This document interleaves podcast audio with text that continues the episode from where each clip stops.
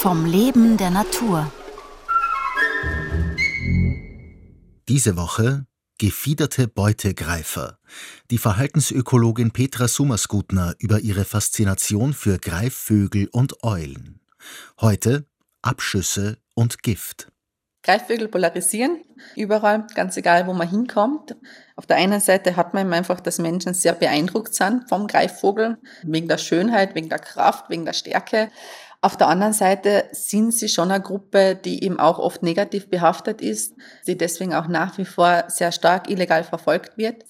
Vor allem in Österreich sind die Zahlen eigentlich sehr erschreckend. Also wir haben alleine zwischen 2016 und 2022 über 200 Fälle von Wildtierkriminalität in Österreich. Und das sind die Greifvögel Spitzenreiter, das ist illegale Verfolgung, also Vergiftung, Abschuss von Mäusebussard, von Rotmilan, Rohrweihe, Seeadler, Kaiseradler, die sind da eigentlich so die führenden. Und dem gegenüber stehen dann eigentlich sehr geringe Zahlen der Aufklärung. Also wir haben von derselben Zeitsparte her 13 wirklich strafrechtlich verfolgte Fälle. Mehr gibt's nicht. Und das ist schon enorm. Und wenn man jetzt denkt, dass ein Greifvogel ja sehr langsamen Lebenszyklus hat, die brauchen meistens ein paar Jahre, bis sie überhaupt geschlechtsreif werden, leben dann je nach Art halt zwischen 20, 30 Jahren vielleicht sogar. Aber wenn man da einen Brutvogel quasi entnimmt, hat das natürlich Populationskonsequenzen relativ schnell. Und das ist jetzt kein österreichisches Problem, sondern das ist wirklich etwas, was, was überall vorkommt. Es ist immer schwierig, das festzumachen, was wirklich der Auslöser ist. Ich glaube schon, dass für den Artenschutz ein ganz großes Problem ist eben dieses Disconnect zwischen Mensch und Tier, dass wir wenig Berührungspunkte haben und dadurch eben einfach wenig Verständnis haben.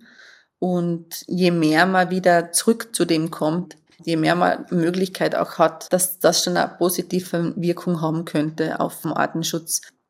Konkret in unserem Projekt in Südafrika eigentlich haben wir das mit den Kronenadler schon sehr schön erlebt, weil der lebt in der Stadt und die sind berühmt dafür, dass sie immer wieder mal auch Haustiere, also konkret Katzen und Hunde eben erleben. Und da kann man sich schon vorstellen, dass das sehr negativ aufgefasst wird von der Bevölkerung.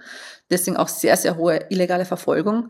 Aber wir sehen schon einen großen Unterschied jetzt, dass wir, seit wir besendern und wissen, wo die Adler umgehen, seit wir beringen, wir laden immer die Bevölkerung für die Beringungen ein zum Beispiel, die dürfen nicht mit dem Vogel interagieren. Wir machen unsere Arbeit, aber sie sitzen in einem Kreis rundherum und dürfen sich das anschauen.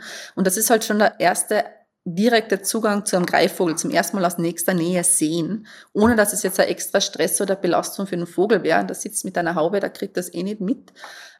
Und die Leute kriegen halt da einfach einmal diesen intimen Blick auf den Greifvogel und auf diese Schönheit wirklich. Also man sieht das dann schon auch, dass das sehr viel auslöst, dass sie mit wirklich Freude beobachten und man wirklich sehen, die ganzen Details eigentlich, von die Federn angefangen, von die Fänge und dass da schon eine Beziehung eigentlich dann aufgebaut wird.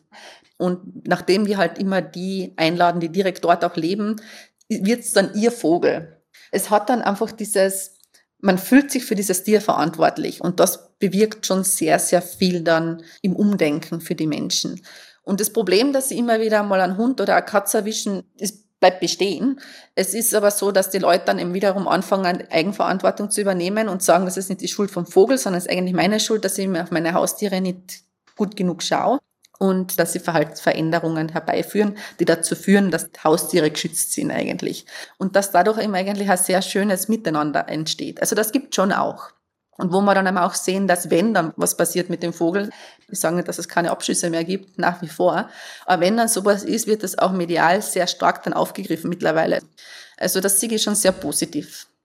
Aber es geht eigentlich immer auf selbe Thema zurück, Eigenverantwortung von Menschen, wir müssen uns ändern, nicht die Wildtiere.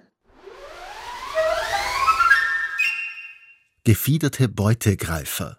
Petra Summers-Gutner von der Konrad-Lorenz-Forschungsstelle für Verhaltens- und Kognitionsbiologie der Universität Wien in Grünau im Almtal sprach diese Woche über ihre Faszination für Greifvögel und Eulen. Gestaltung Kim Shirin Kupal. Redaktion Renate Plim